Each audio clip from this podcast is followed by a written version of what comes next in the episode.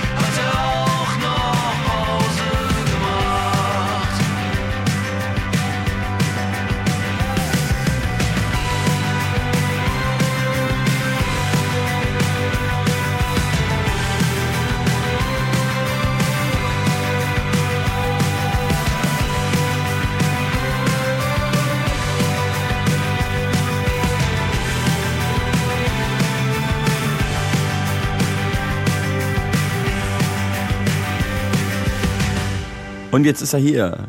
Gerade noch ein Lied gehört im Radio und schon ist er zu Gast im Radio. Grüß dich, Betteroff. Hi, freut mich sehr, dass ich hier bin. Äh, was ich schon immer mal fragen wollte, jetzt, wo du hier zu Gast bist, frage ich direkt, wie geht's dir? Äh, mir, mir geht's sehr gut. Also verrückterweise eigentlich. Das ist echt wirklich verrückt. Es ist Winter, es Ja. ist quasi fast Lockdown, es ist die vierte Welle, eigentlich ist alles scheiße. Und dir geht's gut. Fast eine Frechheit. Warum? Ja, warum? weil, das? weil ich, weil ich in Berlin angekommen bin, deswegen. Daran jetzt, ja, oder? ja, daran erkennt man nämlich, ob jemand in Berlin angekommen ist oder nicht, wenn er es hier im Winter aushält. Es klingt aber sehr ironisch, wie du es sagst. Ja, ist es auch. Ah ja. Ist es auch, ja. Nee, aber es ist so, ich weiß auch nicht, mir geht's eigentlich sehr, sehr gut. Ich habe so gerade so einen Song fertig geschrieben und bin so bin Ah ja? jetzt so hier und kann hier Cola und äh, andere Getränke trinken. Das finde ich. Ich habe extra noch was bestellt. ja, das fand, das fand ich sehr aufmerksam von dir, wie immer. Ja, so bin ich. Ähm,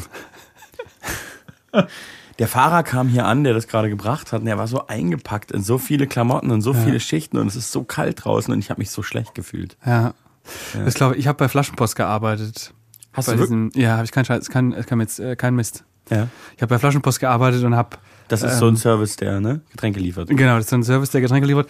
Witzigerweise kann man nur, kann man jetzt auch beide nennen. Es gibt nämlich nicht mehr. Es gibt nur Durstexpress und Flaschenpost. Jetzt haben wir beide genannt. Man muss eigentlich bei einem öffentlich-rechtlichen. Das Problem ist nur, glaube ich, dass die mittlerweile fusioniert haben. Das stimmt. Das stimmt, weil Insofern, ich, ich könnte jetzt sagen, wer das gekauft hat, aber dann müssten wir noch einen Markennamen nee, wir einbringen. müssen einfach alle nennen. Es gibt noch Flink und Gorillas. Gorillas behandeln ja die Angestellten so extrem schlecht. Ich habe die App auch einfach gelöscht mittlerweile. Ja.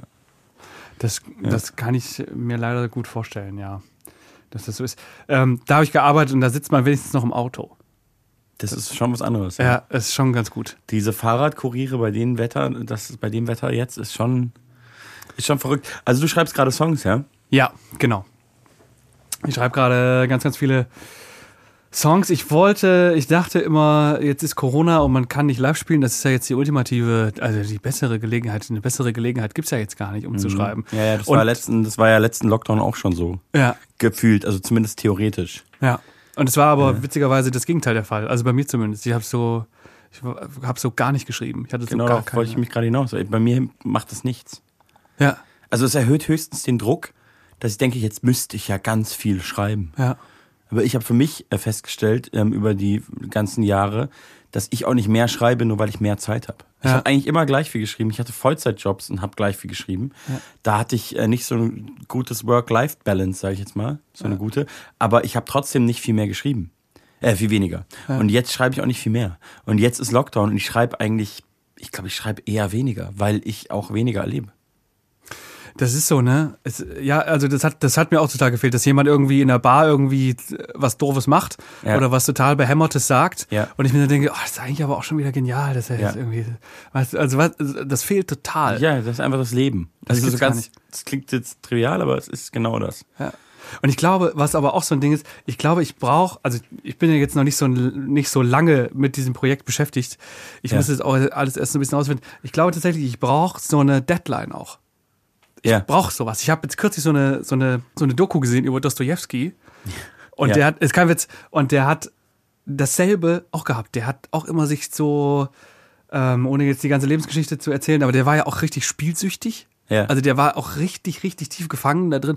Und der brauchte immer dieses krasse Risiko. Und der hat dann irgendwann immer, hatte dann irgendwann so einen Verlagsdeal unterschrieben, der so, da musste er irgendwie ein komplettes, ein Werk abgeben. Und wenn er das nicht schafft in dieser Zeit, dann verliert er alle Rechte an seinen bisherigen Werken und auch für die zukünftigen, die er noch schreiben muss. Das heißt, er Oh müsste Gott. dann, hätte dann vier Romane Gott. ohne Honorar schreiben müssen. Und er hat es dann auch immer geschafft. Ja, pass auf, Weil er hat, musste. Er, hatte, er hat dann irgendwie ein Jahr nichts gemacht und Ja, hat ja. den Vorschuss natürlich verprasst nach Ja, ja. zehn Tagen, weil Ja, er ja. irgendwie in Deutschland war und hat gespielt. Und dann hat er seine Frau kennengelernt und dann hat er innerhalb von 26 Tagen mit deren Hilfe der Spieler geschrieben. Und hat Wow. sich selber gerettet. Aber der brauchte auch immer so dieses volle Risiko. Aber es gibt ja auch diese 80-20 ähm, äh, ähm, Formel, was so eine Arbeit angeht, dass man ähm, ja äh, äh, 20 Prozent in 80 Prozent der Zeit schafft und dann hast du noch 20 Prozent der Zeit, aber 80 Prozent der Arbeit und dann machst du das halt. Also das geht ganz vielen freiberuflichen Menschen oder auch Künstlern natürlich so, dass es ähm, dass es genau so läuft, dass du halt sagen wir mal, du hast eine Abgabe in einem Jahr oder so und dann machst du halt in einem Jahr, hast du so ein paar Ideen oder das ist dann auch so die Frage, dass du dahingestellt, ob das dann nicht so auch ein großer Anteil der Arbeit ist, was in deinem Kopf so passiert, aber du machst de facto erstmal nicht so viel, machst hier und da mal eine Skizze und dann weißt Ja. du, du hast nicht mehr so viel Zeit. Wo sind jetzt eigentlich die ganzen Sachen? Ähm, die ganzen, wo ist nochmal die Liste mit den Ideen, die ich hatte, die ich nicht alle fertig gemacht habe? Und dann machst du das in der Zeit. Ja. Macht, macht total Sinn. Das Problem bei mir ist, es gibt keine höhere Instanz als mich in meinem Projekt und ich kann, ich kann mir diese Deadlines setzen, aber ich respektiere die gar nicht. Weil die kommen ja von mir. Aber ist es nicht so, dass du auch, du hast doch auch so Vorlaufzeiten bei so Presswerken und so, dass man äh, wissen muss, okay, da und da muss ein Master fertig sein, damit man es abgeben kann, damit es auf Vinyl ja, das gepresst Problem, werden ja, ich habe halt noch nie so gearbeitet. Ich, ich mache halt immer eine Platte fertig und dann geht's erst los. Was den großen Nachteil hat, dass die dann erst äh, ein halbes, dreiviertel Jahr eigentlich später erst mal rauskommen kann. Weil dann diese Prozesse erst losgehen. Und ich weiß, dass ganz viele Leute, auch hochprofessionelle Leute, dass die so arbeiten, dass der Titel vom Album schon steht, dass die sich festgelegt haben, wie viele Songs drauf sind und dass das alles schon quasi diese, diese äh, Infos sind schon released und du kannst es schon vorbestellen und das Artwork steht teilweise schon, also zumindest das Cover. Und die sind überall im Vorverkauf und mit, mit, ähm, mit einem, mit einer, also mit einem Release-Datum und die Platten sind überhaupt nicht fertig. Ja. So, und das, ähm, wahrscheinlich würde es funktionieren, aber der Gedanke, der, der äh, verursacht halt bei mir jetzt schon Panik im Kopf. Also, Ja. Das ist aber nur der erste Moment. Also so ist bei mir. Also so ging's, wenn ich so ähm, so abstecke, wie sieht das nächste Jahr aus und da ist irgendwie jetzt bei mir zum Beispiel ist halt irgendwie klar, da, da und da kommt irgendwie was raus. Dann ist es auch immer so im ersten Moment so Hilfe und so. Irgendwie, ich brauchte noch so ein bisschen mehr Zeit, aber das ist der Druckschluss. Aber wie ist es denn? Was kommt denn raus? Was ist denn hier geplant? Weil so ist ja noch nicht, dass man jetzt schon ein Album bestellen kann. So ist es noch nicht, aber äh, so Singles kommen schon raus nächstes Jahr. Das kann ich, glaube ich, schon verraten. So viel kann also natürlich. Von einem Album. Das darf ich Vielleicht. nicht verraten, fürchte ich. Eventuell. Eventuell. Man weiß es nicht. Vielleicht machst du auch nur Singles. Ja, genau. Genau. Und da, also das, das äh, befreit mich gerade sehr, habe ich so den Eindruck. Das ist so, dass ich so weiß. Man muss es jetzt. Weil du es auch einfach machst dadurch. Ja, und auch, ich glaube, das, was so das Ding ist, mein Freund Sam Vance Law zum Beispiel, der kann unfassbar gut eben nicht so arbeiten wie diese Arbeitsweise, über die wir gerade gesprochen haben, sondern der kann echt zwei Jahre sich in Schottland einschließen und kommt zurück und die Platte ist fertig und es ist ein Meisterwerk. Aber zwei Jahre sind schon lang. Ja, ja, aber das kann der. War der Einfach. zwei Jahre in Schottland? Das weiß ich, also zwei Jahre nicht, aber ich meine jetzt so, der, der kann sich so, also der schreibt, glaube ich, auch in Schottland, ja. Gibt es. Also jetzt nicht zwei Jahre, aber der fährt schon auch, glaube ich. der fährt regelmäßig nach Schottland, habe ich auch schon mal gehört. Ja, der, der, fährt, Ja. der fährt ganz gerne weg zum Schreiben. Total clever eigentlich.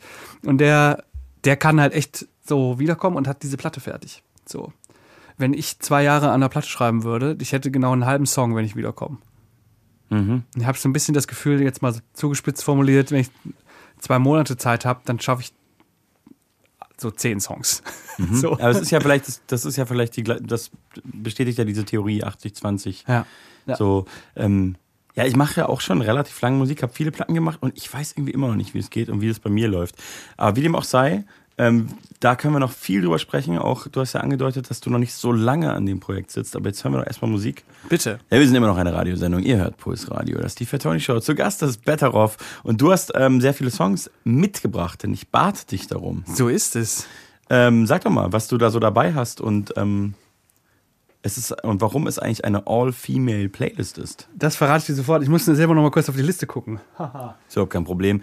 Ähm, ich würde aber zwischendurch auch sehr gerne noch ein paar Songs von dir spielen, dass wir auch hier so Na gut. Gendergerechtigkeit. Na gut. Ja. Ähm, ich habe also ich habe äh, ähm, mir gar nicht vorgenommen, eine All-Female-Playlist zu machen. Ich habe nur die ersten vier Namen eingetippt und dann dachte ich mir, jetzt kann man es ja auch zu Ende bringen und dann, dann Ja. habe ich eine All-Female-Playlist gemacht. Einmal konsequent sein. Ja. Dann such dir doch mal einen Song aus. Ich habe ein, also der erste Song, den wir spielen, ach, ich weiß, mit was wir anfangen. Wir fangen mit einem Song an, den mir mein lieber Freund Tristan Busch empfohlen hat. Dieser Song heißt Love at the Five and Dime und ist von Nancy Griffith. Puls Radio. Die Fat Tony Show.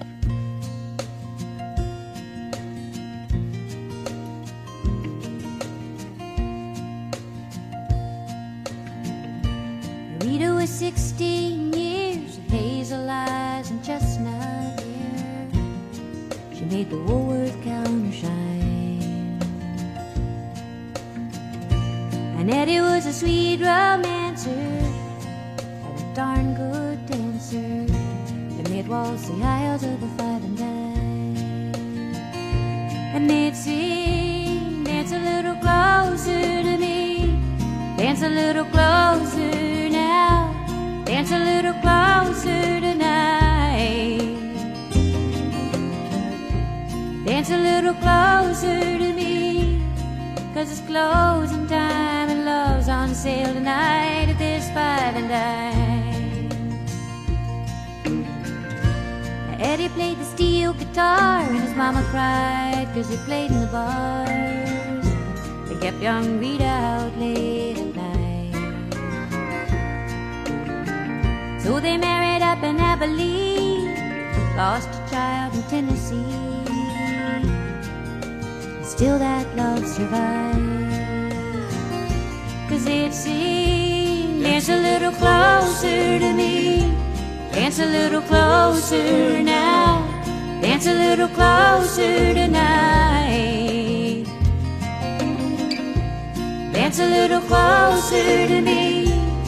Cause it's closing time and love's on sale tonight at this five and dime. One of the boys in Eddie's band took a shine to Rita's hand. So Eddie ran off with the bassman's wife.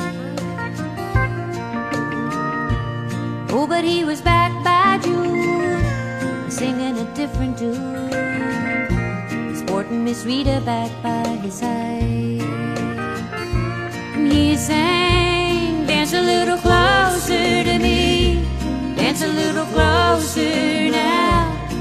a little closer tonight.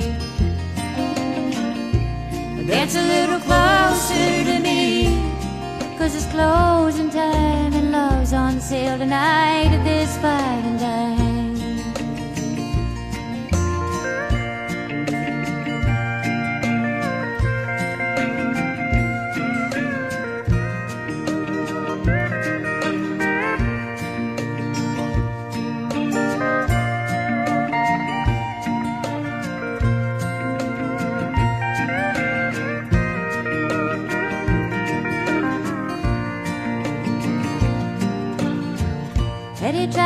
the barroom bands till arthritis took his hands. Now he sells insurance on the side. Rita's got a house to keep, dime store, novels, and a love so sweet. They dance to the radio late at night. And they sing, dance a little closer to me. Dance a little closer. Dance a little closer tonight. Dance a little closer to me. Cause it's closing time and love's on sale tonight at this five and dime. Cause Rita was 16 years with hazel eyes and chestnut hair. She really made the Woolworth counter shine. And Eddie was a sweet romancer and a darn good dancer. And they'd waltz the aisles of the five and dime. And they'd waltz the aisles of the five and dime. And they'd waltz the aisles of the five and dime. Wunderschöne Musik hier in der Fat Tony Show. Zu Gast immer noch bei Darauf. Ähm, warum hast du das ausgesucht? Ich habe das ausgesucht, weil ich eine große, ich habe eine große, große Liebe zu, zu Country-Musik. Das ist so. Finde ich faszinierend. Haben ja, Ja. wenige Leute. Ist, ja, Wenig junge Leute in Deutschland. Ja, ich weiß, also ich finde es irgendwie schön. Ich, weiß, ich, hab, ich Das finde hat ja auch was. Ist auch schön. ist eine super schöne Musikrichtung, finde ich. Bei den meisten Leuten hört es halt bei Johnny Cash auf irgendwie, ne? Ja, aber da, da hat es natürlich auch bei mir angefangen mit. Ja, aber dann bei irgendwann mir bin auch, aber da hat es dann auch aufgehört. Ja. Es ist so, es gibt ja diese Vertreter von Genres, so wie Leute hören kein Reggae, aber halt Bob Marley. Ja, ja, Leute ja, hören kein Grunge, aber halt Nirvana. ja. Ja, Kannst du mir den Unterschied zwischen Country und Western noch kurz erklären? Das kann ich dir nicht erklären. Weil ich muss immer an Blues Brothers denken. Ja. Ähm, wo sie in dieser, wo sie in diese Bar ge gebucht werden, das ist so ein Fehlbooking und und äh, sie sind schon so, irgendwie, irgendwas stimmt hier nicht. Und dann fragen sie, welche, welche Musik wird hier gespielt? Und die Barkeeperin sagt, wir haben beides, Country und Western. Oh, das weiß ich nicht. Ich habe aber nie recherchiert auch. Oh, das wäre spannend, mal rauszufinden. Ist bestimmt irgend sowas Musiknerdiges, was so Ja, für so normal, für so normale Ohren ist einfach die gleiche, das gleiche Genre. ja.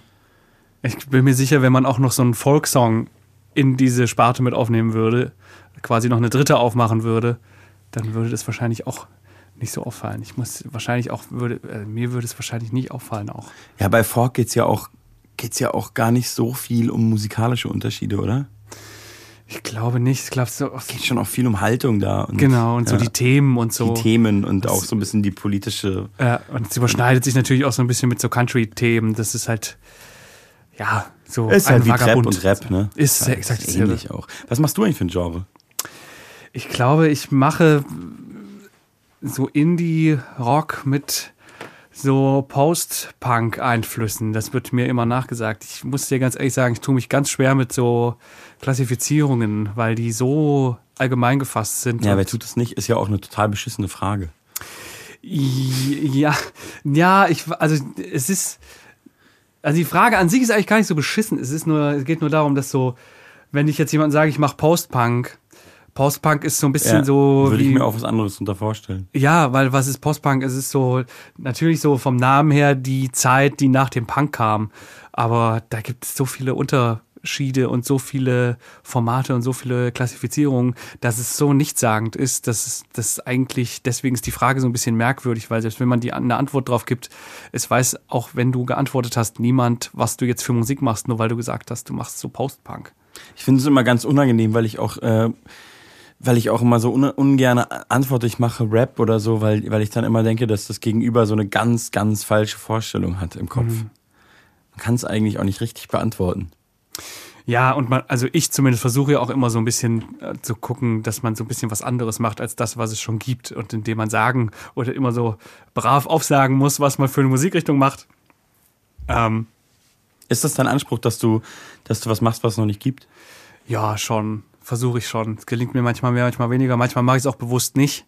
Aber ich versuche schon so ein bisschen was Eigenes zu machen, von dem ich mir relativ sicher bin, dass es das jetzt noch nicht so oft gegeben hat. Also so einen grundlegenden eigenen Stil zu entwickeln, meinst du jetzt? Oder meinst Ja. du jetzt, ja. Ja, so stilistisch, textlich oder ja, musikalisch.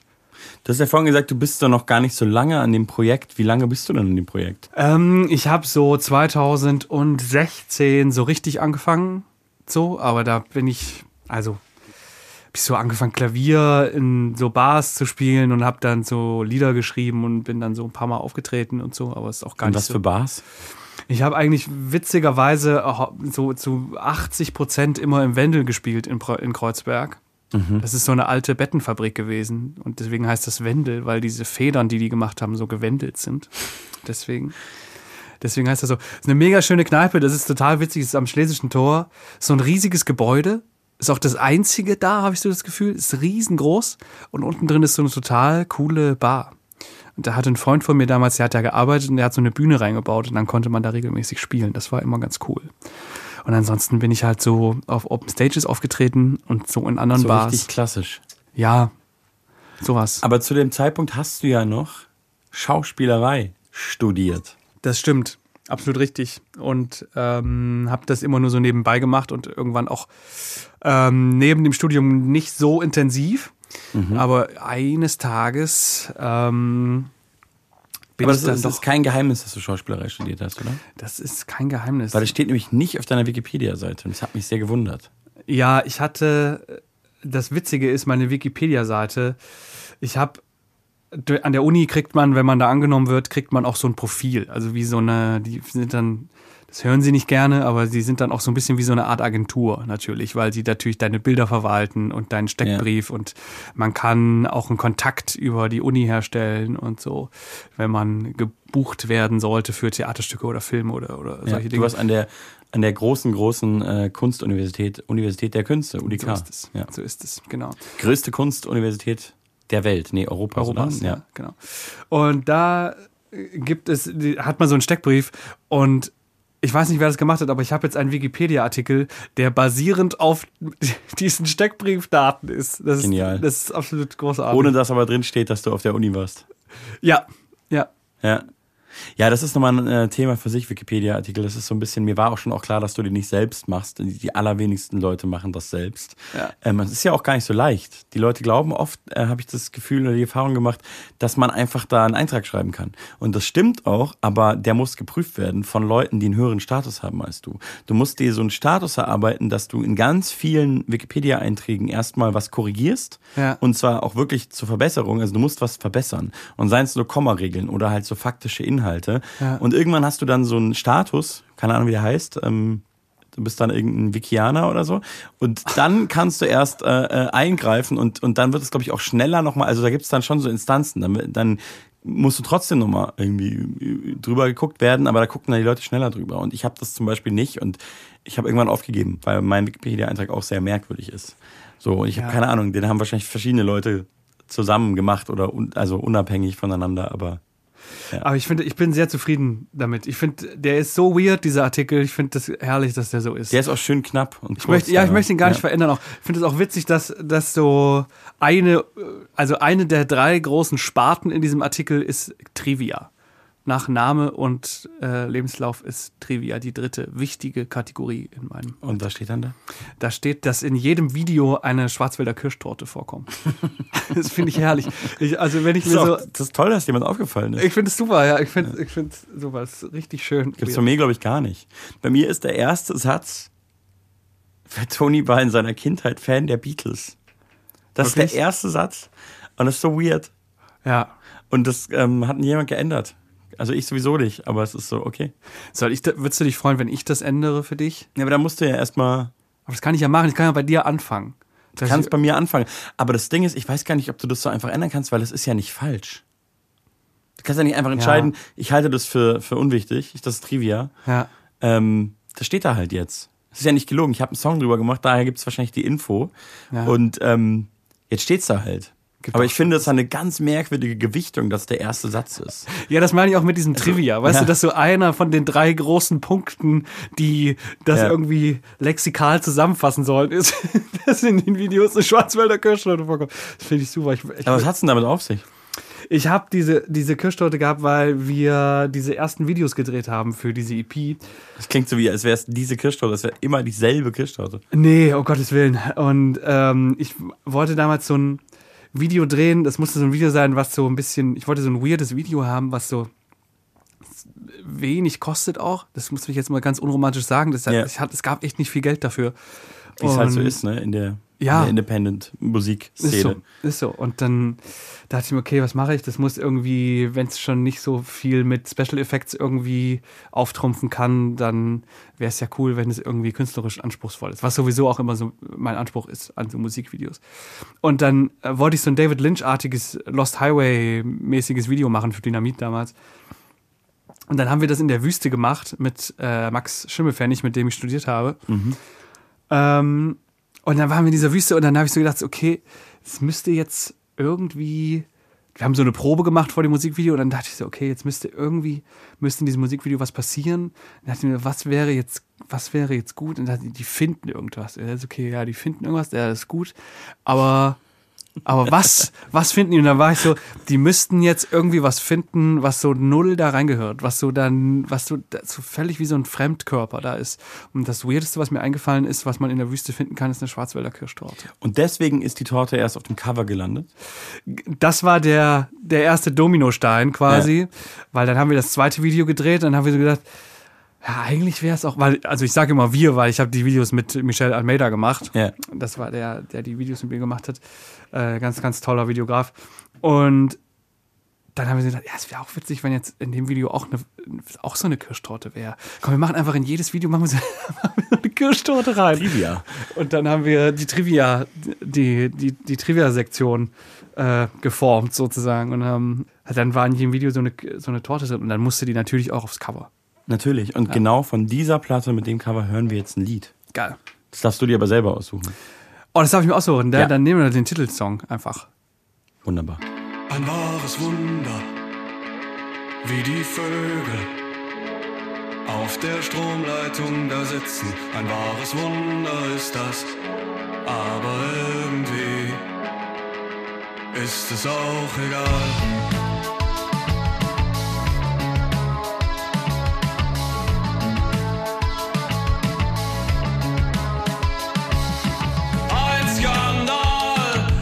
Dass sie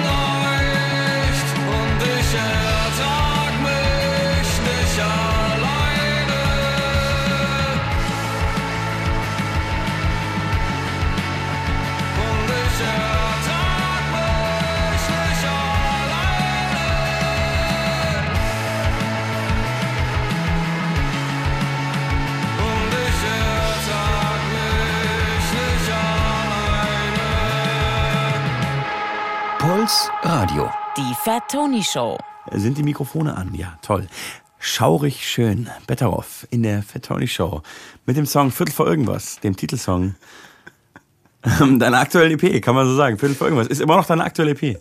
Das ist immer noch meine aktuelle EP, ja. Ich bin äh, noch, immer noch so beeindruckt von, von dieser Anmoderation, die du gerade gemacht hast. Danke dir. Schaurig das war- schön das Lied. Worum geht's in dem Song? Das war, das war toll. Das war wirklich toll.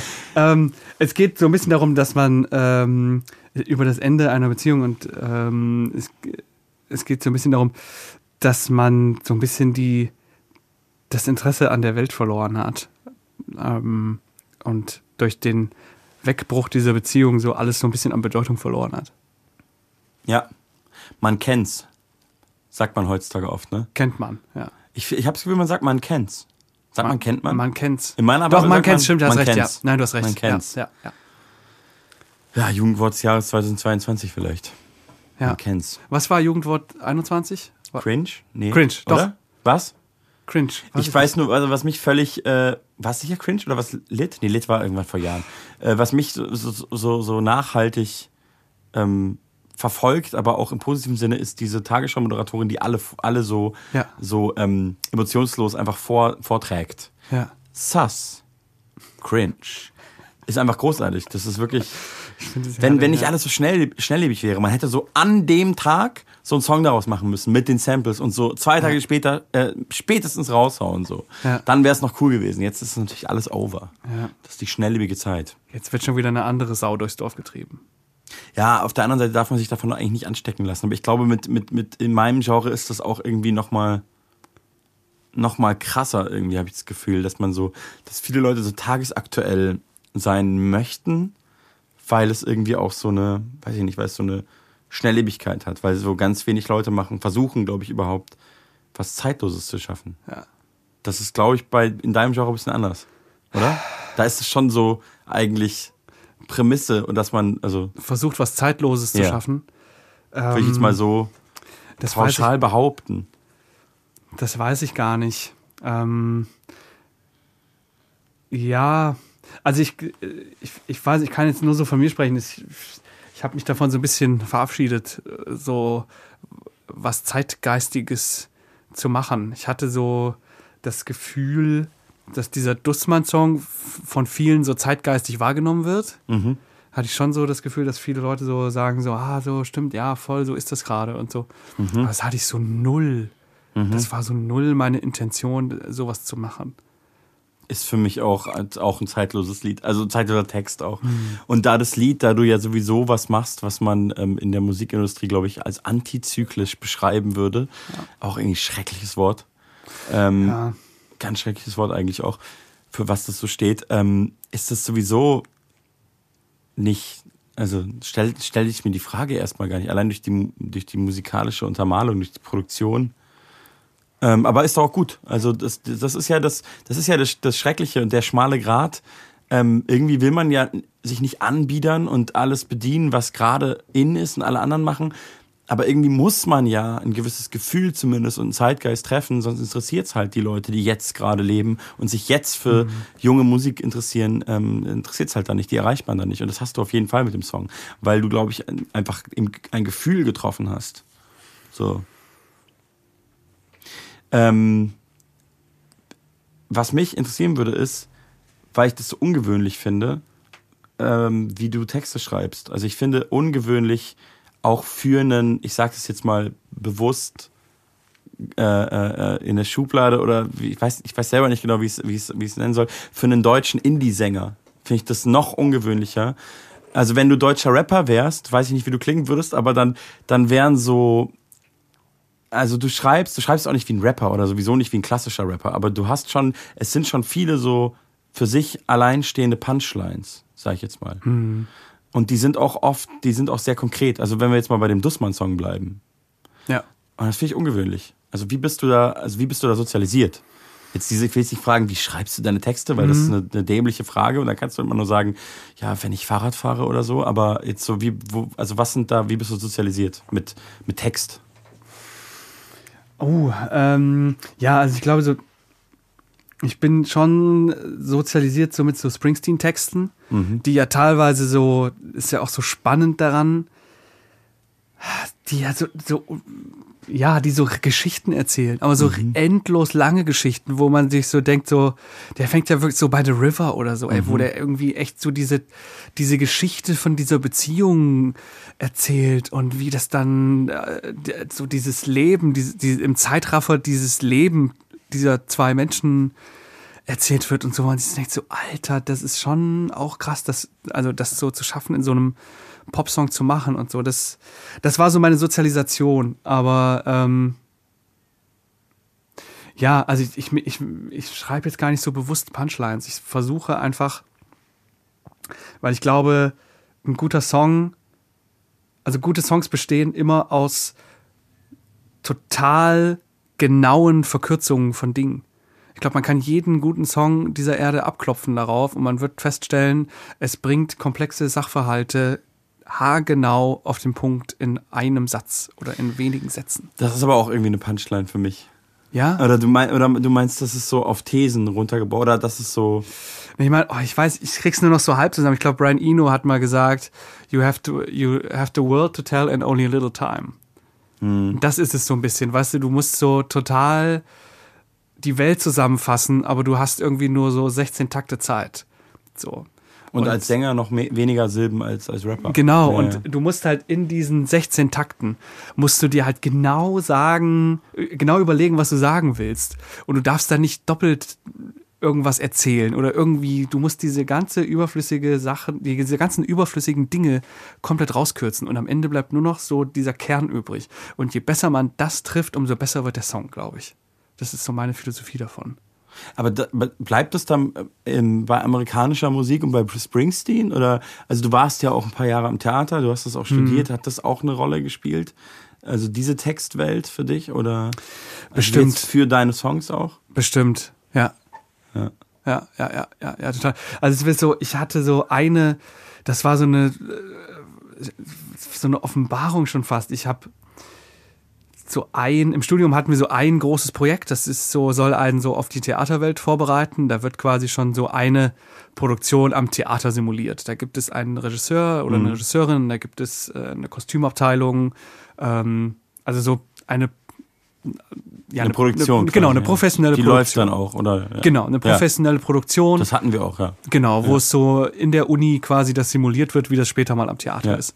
Und da haben wir das Sportstück von Elfriede Jelinek gespielt. Ja. Also was so, ich glaube, im Original vom Einer Schläf aufgeführt wurde, was so sechs Stunden geht. Ja.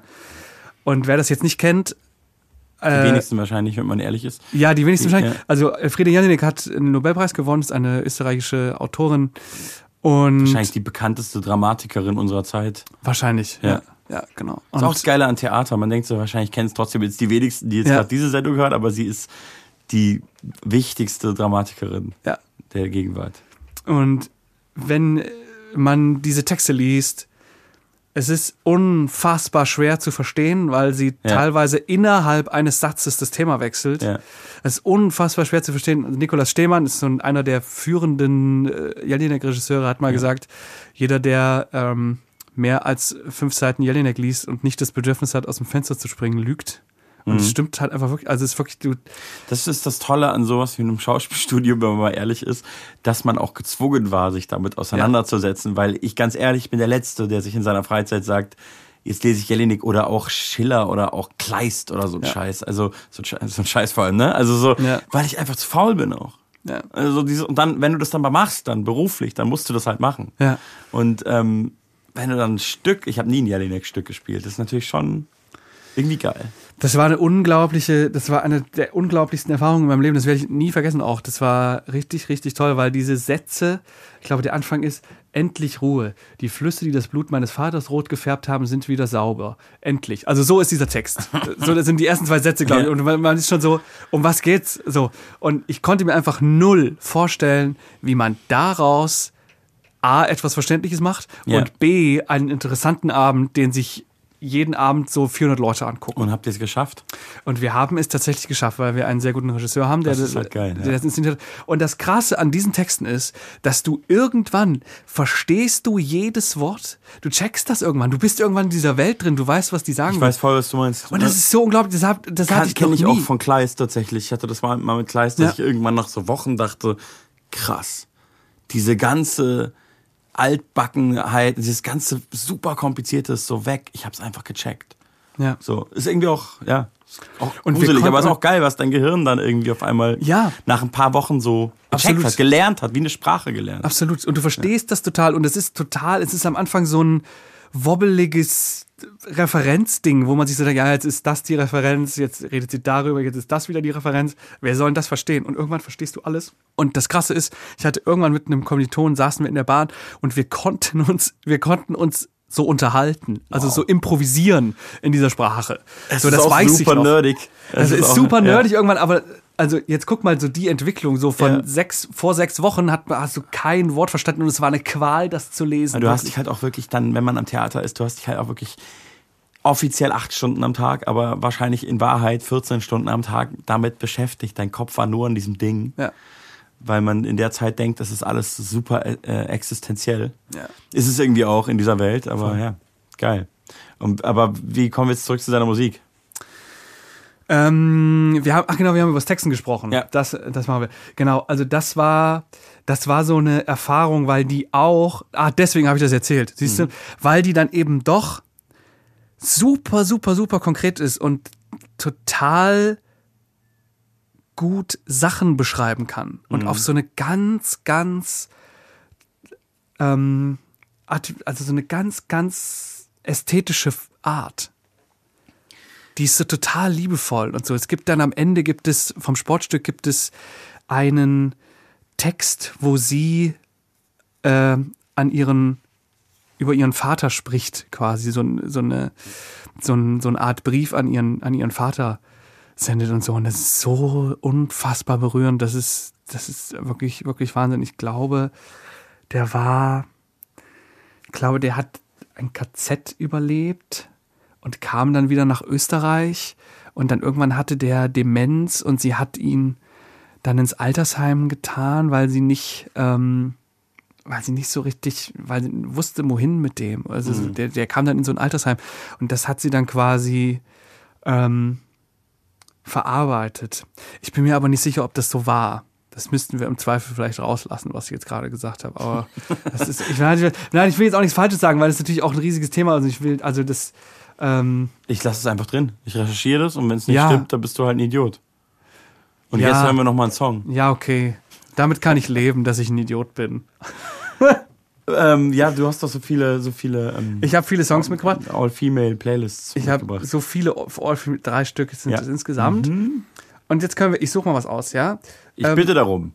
Ich such, wir wir machen jetzt mal einen harten Bruch einfach. Bitte. Ich, ich habe einen Song mitgebracht. Ich habe, ähm, meine Freundin kommt aus Italien und wir haben letztes Jahr, nee, dieses Jahr, dieses Jahr haben wir auf einer Hochzeit gespielt in Italien. Wirklich? Ja, das kann das ist ja großartig. Das kann wir, wir haben extra mit, mit für- der Band. Nein, nein, nein, nicht Also- mit der Band. Wir haben für dieses Hochzeitpaar hat sich extra eine Band gegründet, die nur für diesen Abend gespielt hat. Und ich habe da Klavier gespielt. Und da haben wir unter anderem den nächsten Song gespielt, der jetzt kommt, nämlich äh, Tomorrow von Amanda Lear.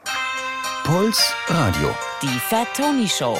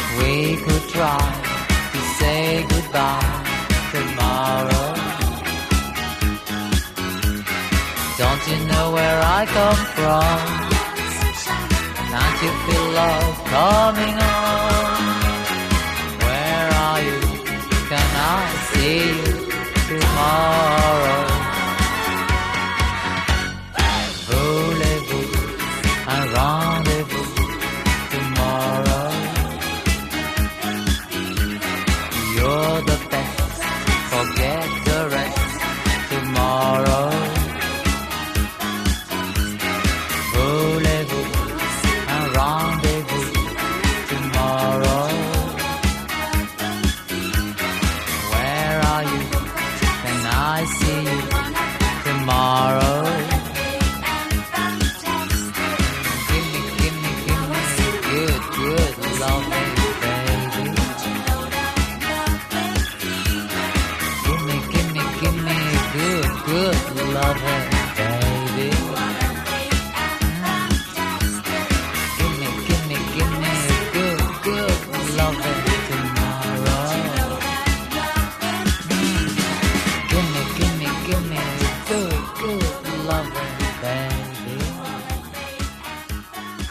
bisschen an Hildegard Knef erinnert. Von der Art des Gesangs. Ist so, ne? Ja. Kannst du noch mehr über die Künstlerin erzählen? Ich kann gar nichts über die Künstlerin erzählen. Ich nämlich auch nicht. Ich kann absolut gar nichts, aber ich, ich wollte es mir jetzt nicht nehmen lassen, diesen, diesen Hit hier einmal zu präsentieren und mit der Öffentlichkeit zu teilen. Das ist schon ein Hit, ne? Das ist ein Hit. Aber das ist nämlich so, ich habe nämlich vorhin, als du mir das äh, gezeigt hast, habe ich gesagt, das kenne ich. Ja. Und jetzt beim Hören habe ich so gemerkt, ich kenne das gar nicht. Ich, pass, auf, pass auf, wir nehmen jetzt un, ich, dann crashe ich ein bisschen das System. Ja. Aber ich habe noch so ein, ich habe noch so einen Song. Ja. So einen italienischen Song, wo ganz viele Leute den da draußen hören gleich Ja. und sagen, kenne ich, aber kennen sie nicht. Weißt du, was ich meine? Ich weiß voll, was du meinst. Man denkt so, Aber man ist- denkt, man es müsste das kennen. Es gibt ja auch immer diese Harmonien, ne? Es sind halt immer diese, die, die also Ja, Vielleicht hat es dann auch ein bekannterer geklaut, ein bekannterer Song wurde davon geklaut oder Ja. andersrum oder am Endeffekt, äh, im Endeffekt ist es halt alles irgendein ABBA-Song. Wahrscheinlich. Das hat auch Danger Dan über seine eigene Platte gesagt. Im Endeffekt sind es alles irgendwelche ABBA-Songs. ja. So ein bisschen. Das war Ja. schon toll, was die gemacht haben. Ey, tatsächlich, ähm, ich weiß nicht, wie das bei dir ist, äh, wie das bei dir war in deiner Jugend oder du bist ja zehn Jahre jünger als ich. Das ist ja äh, ein bisschen schrecklich für mich, aber so ist es halt. Ähm, bei mir war das schon immer so, ich glaube auch so ein bisschen mitgenommen von der eigenen Elterngeneration, dass man aber eigentlich Kacke finden musste. Weil die eigenen Eltern aber Kacke fanden und die fanden, die fanden halt irgendwie in ihrer Jugend Bob Dylan cool und die Stones und die Beatles und so und, und, ähm, und äh, Keith Richards und ähm, halt solche Sachen. Und aber war aber immer spießig und uncool so. Und eigentlich hört man ja nicht auf die eigenen Eltern. Aber irgendwie habe ich aber so lange abgestempelt, als ja, die sind halt nicht cool. Das ist halt aber, es sind halt so Schweden mit so Popsongs und so Glitzerklamotten. Und aber ist halt, ist halt total geil. Ja. Und allerspätestens jetzt beim Comeback musste ich mir das mal so ganz offen selbst eingestehen, hab mir so Vinyls von denen gekauft, weil ich Bock hab, zu Hause eine ABBA-Vinyl aufzulegen. Ja. Also nicht alle Songs immer, aber ich saß auch neulich mit, mit Kumpels bei einem Bier und wir haben dann aufgezählt, welche aber Überhits uns allen einfallen. Und wir waren am Ende bei 15 Songs. So. Also klar schaffst du bei den Beatles auch, aber das ist halt ABBA. Das ist eine Band, die habe ich halt nicht so viel gehört. Und trotzdem sind die immer da. Und jeder Song, du sagst einen Titel und alle können ihn singen. Das ist schon krass. Also eigentlich wäre ich gern ABBA irgendwann. Das ist unglaublich, ne? Ja. Das ist schon richtig geil. Ja, ich finde, ich finde das auch. Ich habe witzige Geschichte zu ABBA. Mein Vater, also mein, meine Eltern sind ja in der DDR aufgewachsen Ja. und da gab es ja nicht so leicht ABBA-Platten. Da musste Ja. man sich ein bisschen was einfallen lassen. Und es gab auf dem Schwarzmarkt gab es ABBA-Platten. Und dann hat mein Vater sich eine ABBA-Platte gekauft für, keine Ahnung, ich glaube 17 Ostmark, was unfassbar viel Ja. Geld war. Das war eine Monatsmiete, oder? Ja, ist, also eine unvorstellbare Summe äh, und ist dann nach Hause und hat die Platte aufgelegt und dann waren da so Vogelstimmen drauf, Ach, shit. weil einfach irgendein Das Label einfach draufgeklebt. ja, einfach so das Label einfach Ja, das ist doch, das ist ja so, äh, in dem, in dem wahnsinnig guten Film Sonnenallee ist doch auch so eine Szene. Da kaufen Ah. sie doch eine Stones-Platte oder ich weiß nicht, ich glaube eine Stones-Platte. Und dann sind es halt nicht die Stones. Und das wird dann so ein bisschen verkitscht, aber es ist so eine sehr schöne Szene, wo sie dann einfach so tun, als wären es wären's die Stones. Ja. Und, und, ähm, und Alexander Schert macht dann Luftgitarre und sagt, nee, hör mal, es ist Keith Richards, mega. Und dann tanzen sie so dazu und dann, ich weiß, ich habe so in Erinnerung, dass dann die echten Stones reinkommen als Filmmusik so. Aber ja, es ist, äh, das ist natürlich bitter. Es war bestimmt ein bitterer Moment. Aber, aber das heißt, deine Eltern fanden aber nicht Kacke. Nein, überhaupt nicht. Überhaupt nicht. Die fanden das, äh, fanden das ganz toll. Aber war aber denn, war das dann quasi, war das verboten in der DDR? Weil viel war ja auch nicht verboten, ne? War halt nur wenig da und teuer. Und dann hat man halt auf dem Schwarzmarkt die Westplatten gekauft. Aber ich, also ich glaube, ich, ähm, also ich glaube, so verboten war das jetzt nicht, glaube ich. Oder, oder wobei, weiß ich nicht, keine- Ahnung, kann ich, kann ich ganz wenig zu also es sagen. gab ja, also ich bin ja jetzt auch kein Experte, aber es gab ja schon so Westplatten, die dann bei Amiga nochmal aufgelegt wurden Mhm. für die DDR.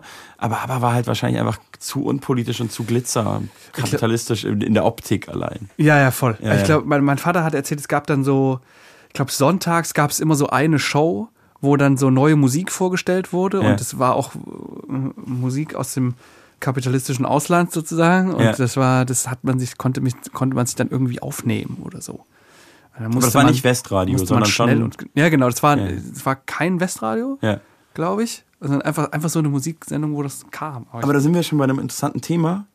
Äh, und zwar deiner Herkunft. ja, Du bist ja nach der Wende geboren, du bist also Ja. jung. Ja. Du bist ja nicht äh, materiamäßig in der DDR aufgewachsen. nee. Ähm, aber wo kommst du denn eigentlich her?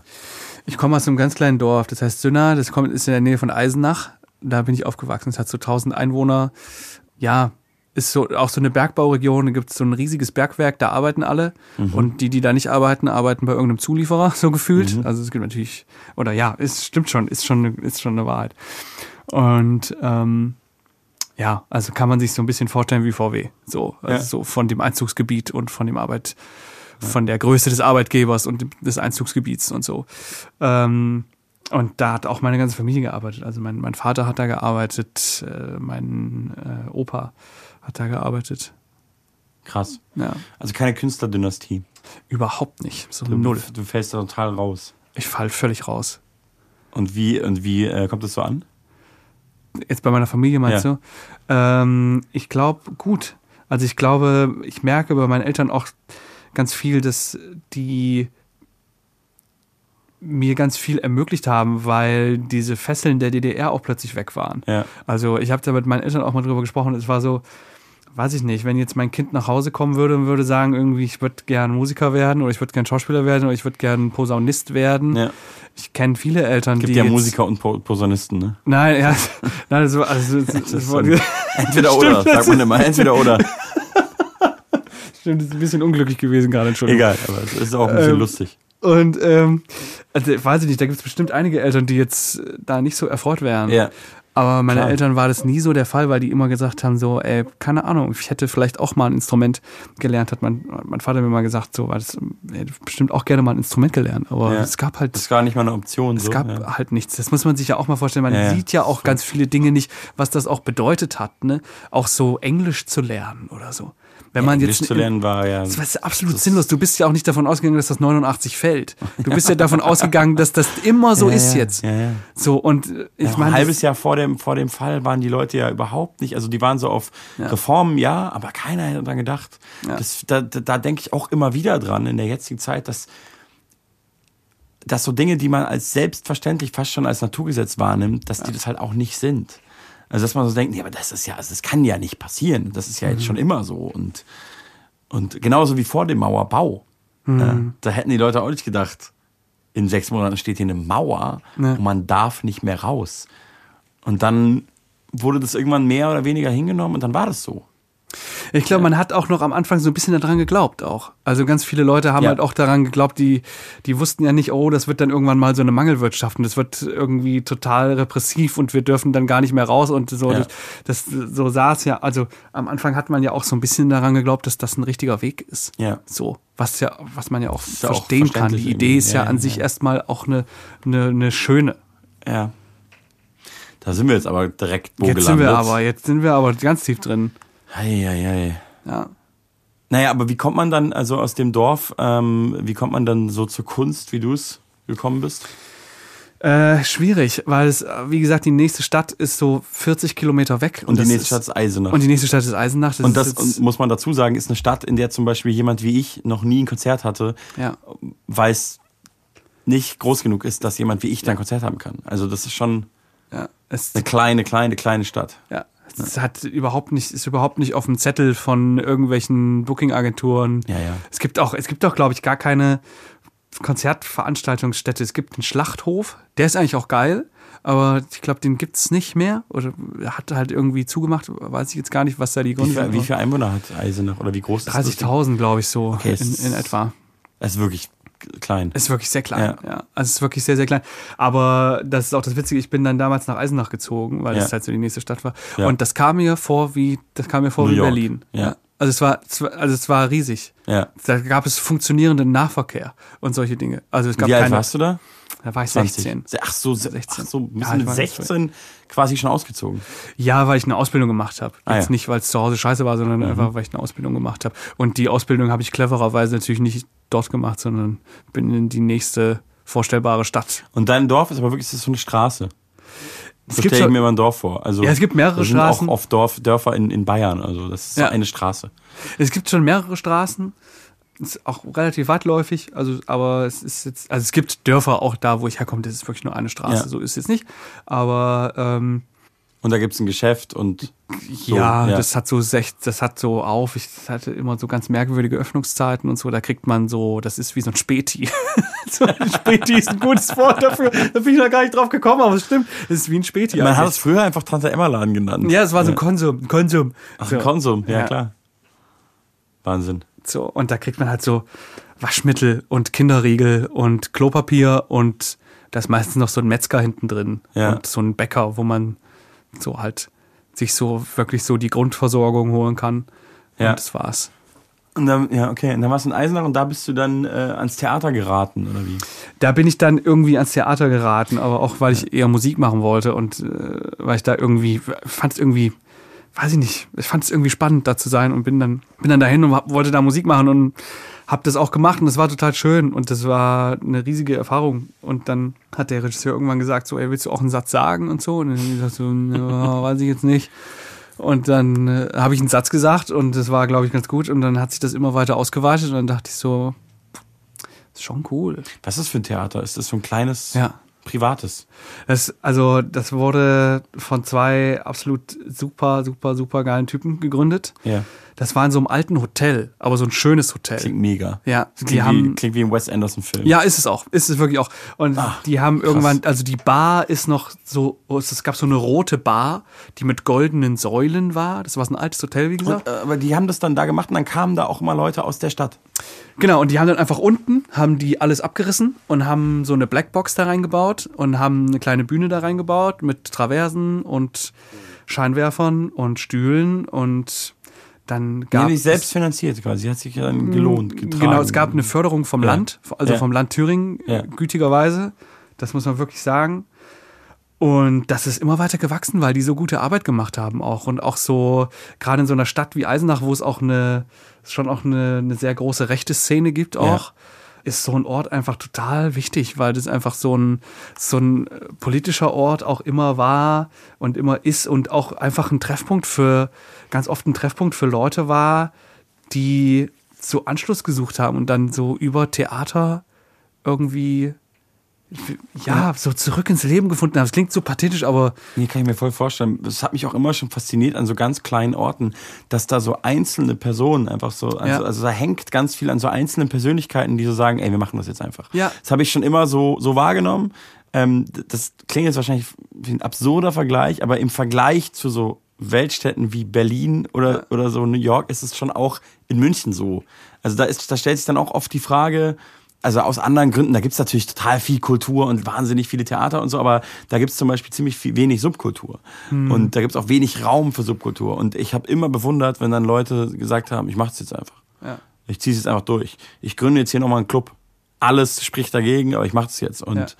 manchmal fallen die auf die Fresse, aber manchmal halt auch nicht. Aber in so ganz kleinen Orten habe ich das schon oft beobachtet, dass dann so, ja, also wenn der Typ jetzt nicht hier wäre, dann gäbe es jetzt halt einfach diesen Laden nicht. Und dann würde ich jetzt hier auch nicht spielen und dann würden alle Acts hier nicht spielen. Und das kennen doch auch so, es gibt doch so Orte, wo dann alle Bands in Deutschland kennen dann so diese Location in dieser kleinen Stadt so. Ja. Und wenn es da diesen einen Typen oder diese eine Frau nicht gäbe, die das machen würden, dann gäbe es halt nicht. ja. Ja. Und so war das. Also, das war einfach ein unglaublich guter Schauspieler und auch ein super Regisseur und der konnte einfach auch wahnsinnig gut mit Laien inszenieren. Das ist ja auch eine Kunst, ne? Also Ja. das mit Schauspielern oder Schauspielerinnen zu können, das ist das eine, aber das mit Leuten zu machen, die jetzt nicht eine fundierte Schauspielausbildung haben, ist ja nochmal was ganz anderes. Und wir haben echt, richtig, das war richtig gutes Theater einfach. Das, war, das waren richtig gute Stücke, die waren auf einem richtig hohen Niveau. Das war teilweise gar kein Laientheater mehr.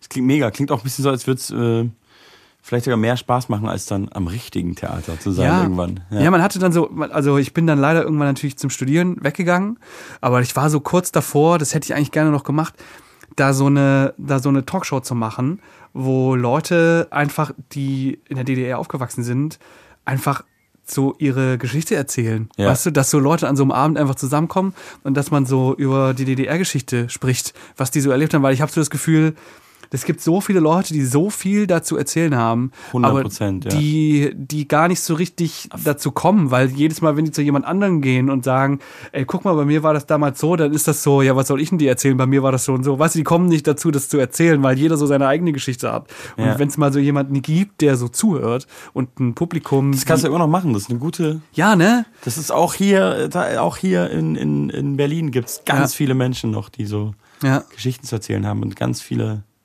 Leute in, in Deutschland verteilt. ja. Das kam dann leider nicht mehr zustande. Naja, kannst du ja nochmal, ist eine gute Schubladenidee. Ist so, ne? Ja. Jetzt hören wir nochmal einen Song, Yes. äh, weil die Zeit vergeht so schnell. Wir hören, wir hören jetzt den Song, den mache ich jetzt aus der Reihe rein, okay? Vorhin, genau, du hast vorhin angekündigt, dass wir den Song hören und den Song hören wir jetzt. Und den Song hören wir jetzt. Der heißt Fili delle Stelle. Das ist äh, Töchter der Sterne auf Italienisch ja, von Alan Soretti. Alan Soretti. Ja, Schön. den hören wir jetzt. Puls Radio. Die Fat Tony Show.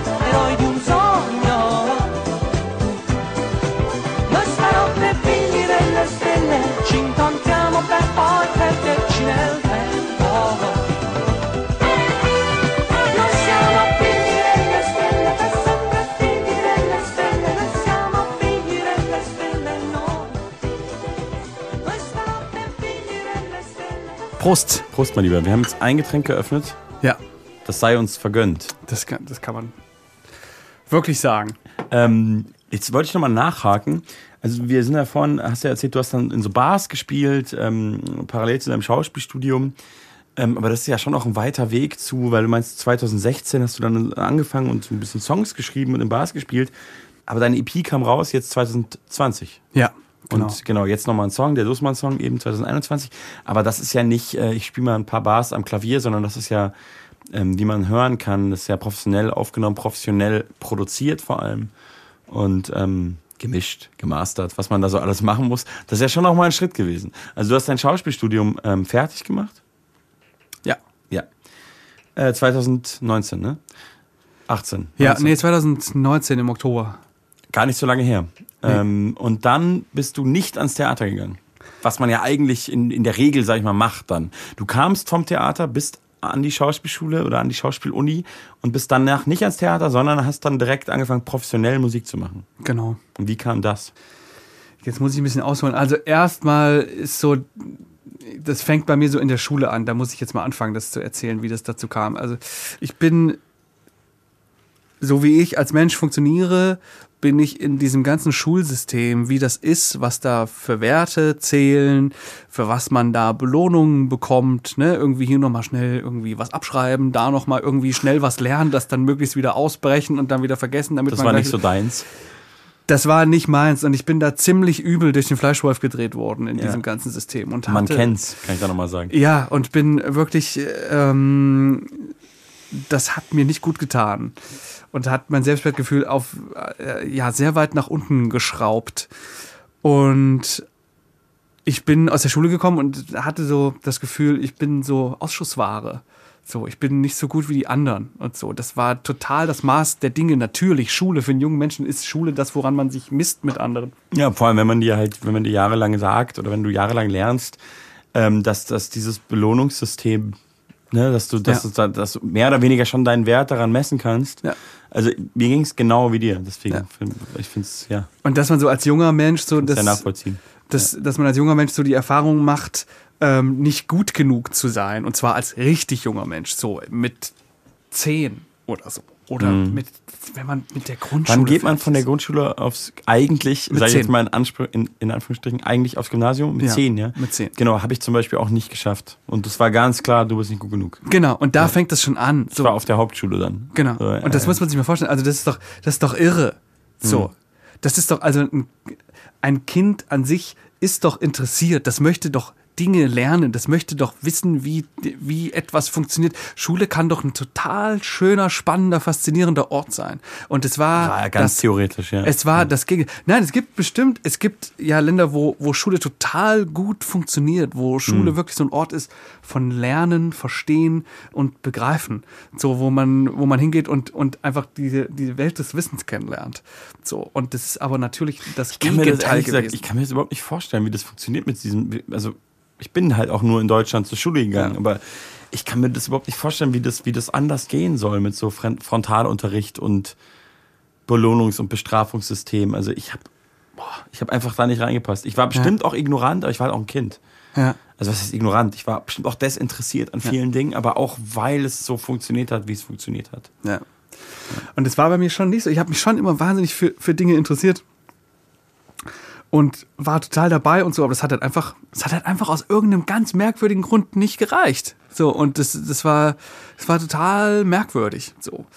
Ähm, und dann ging das weiter und ähm, dann bin ich irgendwann rausgekommen und habe dann auch noch Abitur gemacht und es war aber hängen und würgen und, und wirklich, wirklich richtig, richtig schwer, das irgendwie noch hinzukriegen. Das hat mir alles abverlangt. So, und dann hatte ich das aber und bin dann im Theater angekommen. Und das war zum ersten Mal ein Ort, wo man mir gesagt hat, wow, krass, du bist, das kannst du ja richtig gut. Du? Das war so ein erst, das erste Mal in meinem Leben ein Ort, wo man mir gesagt hat, du bist besser als die anderen.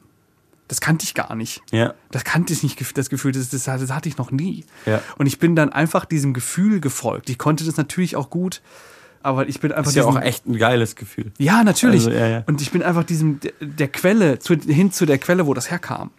und habe dann äh, ähm, wurde dann auch tatsächlich angenommen an der Schauspielschule. Das ist ja auch nicht so leicht, das, das weißt du ja selbst. Und war dann da und habe dann da studiert und habe dann aber während des Studiums gemerkt, ich besitze, also weil das eben so ist, ich bin nur dieser Quelle gefolgt. Ich bin da jetzt nicht hin, weil ich so ein Vollblutschauspieler bin und Ja. das schon immer sein wollte und große Freude daran hatte, ähm, verschiedene Rollenbilder zu entwerfen und Ja. irgendwie sowas zu machen. Das mache ich natürlich irgendwie gerne, aber ich mache das jetzt nicht so gerne und mit so einem Feuereifer, dass ich mir vorstellen könnte, da 40 Jahre lang in diesem Beruf zu arbeiten, der ja jetzt auch teilweise nicht die besten Bedingungen mit sich bringt, so für den Durchschnitts- oder die Durchschnittsschauspielerin. Ähm, Schauspielerin. So. Und das habe ich während des Studiums gemerkt und war so im zweiten Jahr und dachte mir so, okay, ähm, was mache ich jetzt? Weil ich, mir war auch vor dem Studium schon klar, entweder ist es Musik oder Schauspiel, eins von beiden ist es. Ja. Und ich habe mich dann für Schauspiel entschieden, weil. Aber war das für dich dann so eine, das ist, das finde ich jetzt, muss ich jetzt einhaken. Klar. Weil, weil das war für mich eigentlich auch so klar. Aber ich habe ganz lange gebraucht, um an den Punkt zu kommen, dass ich das überhaupt mir eingestanden habe oder das überhaupt als Option gesehen habe, dass das ein Beruf ist. Musik zu machen. Ja, oder auch Schauspieler zu werden. Dass man einfach sagt, ja klar. Hm. Also irgendwie hat man mir das jetzt auch nicht so vorgelebt oder ich habe das nicht so gesehen, dass man sagt, ich kann das jetzt machen. Das ist eine Möglichkeit. Ja. So, das, ähm, da habe ich voll lang für gebraucht. Ich war dann am Theater und der, der Du Markus. warst halt am Theater, ja. Ja, genau. Ja, ja, und, ja. und der, also da, der hat halt so ganz klar dann irgendwann zu mir auch gesagt, ey, ähm, du hast ein großes Talent dafür und wenn du dir vorstellen kannst, das beruflich zu machen, dann kannst du dich, glaube ich, echt mal bewerben an so, Ja. an so Universitäten. Ich glaube, die nehmen dich und so war es dann Ja. am Ende auch. Und dann habe ich mich da beworben und war dann da und ähm, war dann fertig. Und dann habe ich das, wie gesagt, gemerkt, so im zweiten Jahr dachte ich so, das ist nicht, mir fehlt da der Feuereifer. Und dann habe ich mir irgendwann gesagt, oder ich habe mir immer gesagt, wenn das irgendwann mal so ist, dass ich merke, ich brenne da nicht mehr so für, dann höre ich auf damit. Und dann habe ich versucht, irgendwie diese Musikkarriere an den Start zu bringen oder irgendwie, oder was heißt Karriere? Ich wollte keine Karriere machen, ich wollte das einfach professionell quasi Ja. machen und wusste, wenn das klappen soll, dann muss das jetzt klappen. Weil wenn das Studium fertig ist, gehe ich an Theater und ich hatte nicht die Illusion, dass ich da irgendwas anderes mache als spielen. Nee, das ist ja auch nicht so vorgesehen, dass du was anderes machst. Genau. Und, Ähm, äh, genau. Und Du sollst in, in, in, im besten Fall hast du auch gar kein Privatleben mehr. Genau. Spiel. Genau. Ja. Und dann wusste ich, wenn ich erstmal da bin, mache ich das alles nicht mehr. Und deswegen, das hat auch wieder diesen, jetzt sind wir wieder am Anfang unseres Gesprächs, das Ja. hat dann wieder diesen Druck auch beschleunigt, diesen Ja. Prozess beschleunigt, das auf die, auf die Beine zu stellen. Dann habe ich eine EP aufgenommen mit so Klaviersongs und habe mich dann damit für ein Förderprogramm beworben an der Hip-Hop-Akademie in Mannheim und habe das tatsächlich auch bekommen. Und das war dann mein Eintritt in die Musikindustrie. Da sind dann ähm, Produzenten auf mich aufmerksam geworden, Managements auf mich aufmerksam- aufmerksam geworden. Ähm, und dann hatte ich plötzlich auch die Möglichkeit, das beruflich zu machen so und professionell zu machen. Und dann das, hast du diese Klavier-EP nochmal, also sind das dann die Songs, die dann auch rausgekommen sind, aber anders produziert, neu aufgenommen? nee, die Songs habe ich dann mh, erstmal liegen lassen. Also ich hatte Angst damals schon. Also den aber- Song Angst? Genau, den Song Und Angst. wahrscheinlich auch das Gefühl, aber ja. Stimmt, ja. Ja. Und dann war ich aber so, okay, ähm, jetzt habe ich halt die Chance, das auch mit Musikern oder Musikerinnen im Studio aufzunehmen. Das heißt, ich muss nicht jedes Instrument jetzt selber spielen, sondern ich kann jetzt so richtig so von null auf so eine Soundwelt entwerfen mit einem Produzenten zusammen. Ja. Und das habe ich dann gemacht. Und deswegen habe ich mich erstmal nicht dafür entschieden, diese Klavier-EP zu machen, weil ich mir dachte, so ein Klavieralbum kann ich jetzt auch irgendwie immer mal machen. ja. So, auch alleine. Du kannst richtig gut Klavier spielen, würdest du sagen? Du hast früh angefangen, klassisch. Ja, aber der Gute sagt immer nicht so viel, ne? Das ist wie Ja. früher man angefangen. Ich würde, ja, ich ist okay, ist okay. Ich würde jetzt nicht sagen, dass ich jetzt so, ich würde auch jetzt nicht sagen, dass ich Pianist bin oder so. Nee, aber So. ja, wenn, wenn, wenn jemand, der das ja eigentlich ganz gut kann, sagt, ist okay, dann denkt man als Laie schon, ah, der ist schon ziemlich gut. Ja, ich, es ist, ich kann jetzt nur wieder sagen, das ist okay. So, es, es, es gibt, kann, ja, es reicht für das, was ich mache. So. Ja, lass doch noch ähm, den ähm, besagten Song äh, anhören, von dem wir gerade gesprochen haben, also Angst. Ja, gerne, Weil jetzt fiel der schon und ähm, dann haben wir noch einen Song von dir gehört. sehr gerne. Puls Radio. Die Fat Tony Show.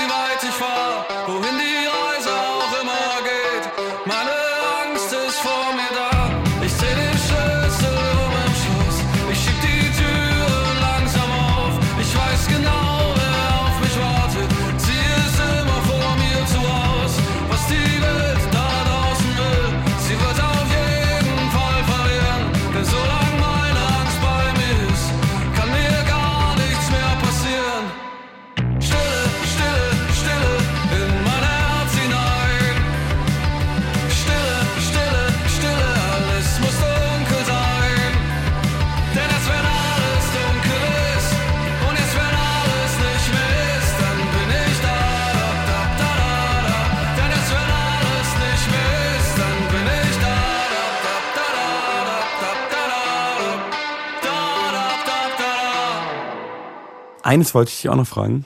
Ja, Ähm, du warst bei Inas Nacht. ich war bei Ines Nacht. Ja. Das ist ja, muss ich schon sagen, äh, da bin ich ein bisschen neidisch. Also nicht missgünstig, ich gönne dir jetzt natürlich von ganzem Herzen, aber das ist so ein bisschen auf einer Liste von mir und ähm, überhaupt noch nie auch nur ansatzweise dazu gekommen. Und ähm, ist es geil bei Inas Nacht? Ist es wie im Fernsehen? Sitzt man da und denkt, geil, ich bin bei Inas Nacht?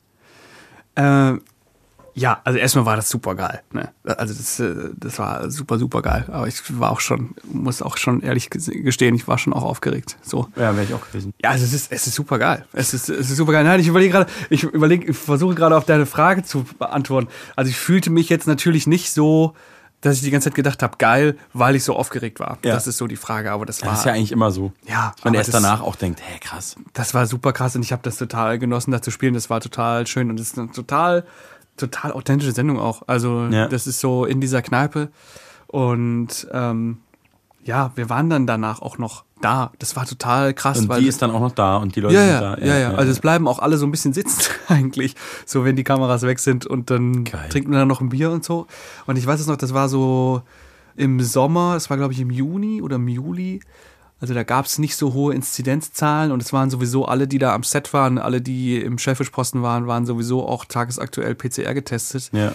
Und das war so das erste Mal seit zwei Jahren, dass man wieder mit Menschen in der Kneipe war. Also die ist ja sowieso auch so halb offen, ist nicht so wirklich ein geschlossener Raum. Ja. Dass man so mit Leuten wieder in der Kneipe war und hat so Schnaps und Bier getrunken und man hatte so einen Schnaps in der Hand und war so, ey, was machen wir hier gerade? Das ist ja irre. So, das war, das war richtig krass. Aber ja. Das, Ja, es hat sich so reingeschlichen, so eine Normalität wieder, ne? Und jetzt schleicht sich auch wieder so raus. Ja. Es gibt eigentlich, also bis auf Pandemiebeginn gab es eigentlich nie so klare Cuts. Ich würde es Ja. mir ja total wünschen, dass man irgendwann sagt, jetzt, heute ist alles wieder wie früher, aber es ist halt ja. auch ziemlich unrealistisch. Ja, ist so, ist so, ist so, ja. Es wäre schön, wenn es das geben würde. Ich war immer kurz vor den Lockdowns immer sehr betrunken.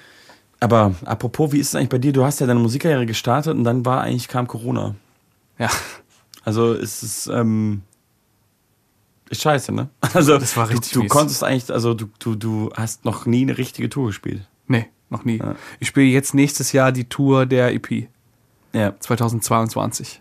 Zwei Mhm. Jahre später. Das, äh, also, ja, es, also das war unglaublich. Ich habe diese EP rausgebracht und das Konzert sollte am, am 19. März sein und am 20. Oh, nee. März sollte das rauskommen und es war halt wirklich genau am 20. März kam dieser Lockdown. Es hatte alles zu.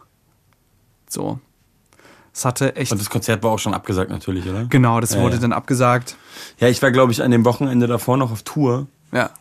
und wir sind gerade losgefahren. Ja. Und während ich auf der Bühne war, war diese erste große Pressekonferenz von Angela Merkel, wo sie sich an die Nation gewendet hat und gebeten hat, dass man Veranstaltungen lässt jetzt. Ja. Und ich kam von der Bühne und äh, ein Tourmanager hat gesagt, ähm, hey, das war's, wir fahren, wir fahren nach Hause. Also ich hatte Glück, weil der große Teil meiner Tour war vorbei. Das war so Ja. die, die, die, die B-Städte fangen jetzt an, Tour. Wir haben jetzt nochmal vier Städte vor uns, aber das war so, wir sind gerade losgefahren und sind dann in derselben Nacht wieder noch zurückgefahren. Krass. Und ja. Ja. Das hat sich auch bei mir so ins Gedächtnis gebrannt, weil seitdem einfach alles anders ist. Seit, diesen, seit dieser Nacht. Auf dem Hinweg haben wir noch so dumme Witze gemacht. Ich habe das noch gar nicht ernst genommen. Ich hatte so Corona-Bier-Sixpack gekauft. Ja. Also auch der, der naheliegendste, dümmste Witz natürlich aus heutiger Sicht. Aber ja. ja. Ja, es ist, das war echt ein, ein einschneidendes Ding. So.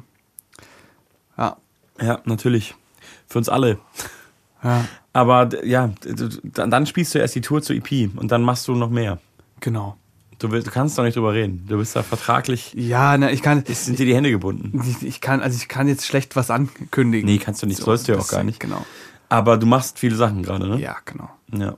Genau. Also, Und du schreibst gerade viel, hast du vorhin schon genau, ich schreibe, ne? schreibe gerade viel. Und also es kommt auf jeden Fall 2022 äh, mache ich sehr viel. Hast du denn äh, einen Tipp für jemanden, der nicht so viel schreibt? Ähm, Was ist dein, äh, das, was ist dein, dein, dein, dein, dein einer großer Tipp?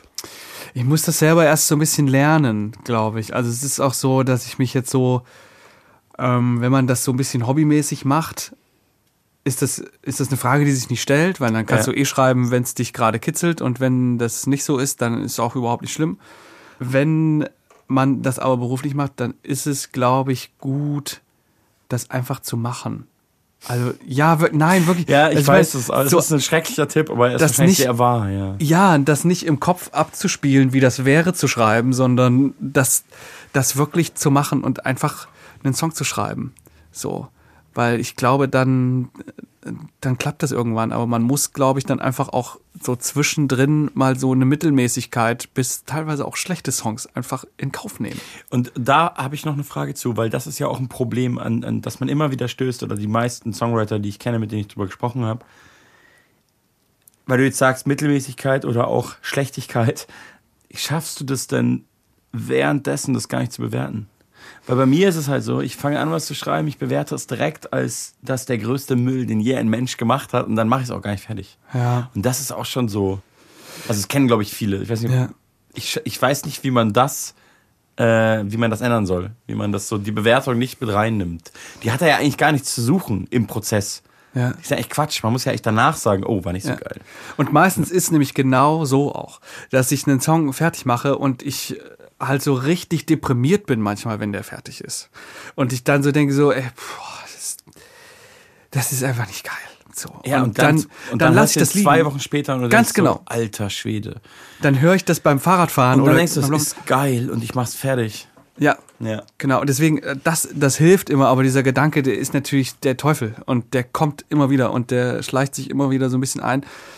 Ähm, das muss man einfach, glaube ich, so ein bisschen lassen. Ich, ich funktioniere auch immer dann ganz gut, wenn ich so das Gefühl habe, ich mache gerade was, entweder was besonders Schönes oder was Witziges oder bin gerade an irgendwie was dran, was ich irgendwie spannend finde. Dann funktioniere ich immer ganz gut. Dann habe ich nämlich so den Drang, das fertig zu machen. Ja, verstehe ich. So, wenn ich zum Beispiel so eine, eine Zeile habe, von der ich denke, die finde ich unfassbar toll, die finde ich super, super geil. Ja. Ich habe so Bock, dass es irgendwann mal einen Song auf Spotify gibt, wo diese Zeile drin ist. Ja. Dann, dann, Oder auch auf dieser ja, dann funktioniere ich super, super gut. Oder genau, oder auf, Title.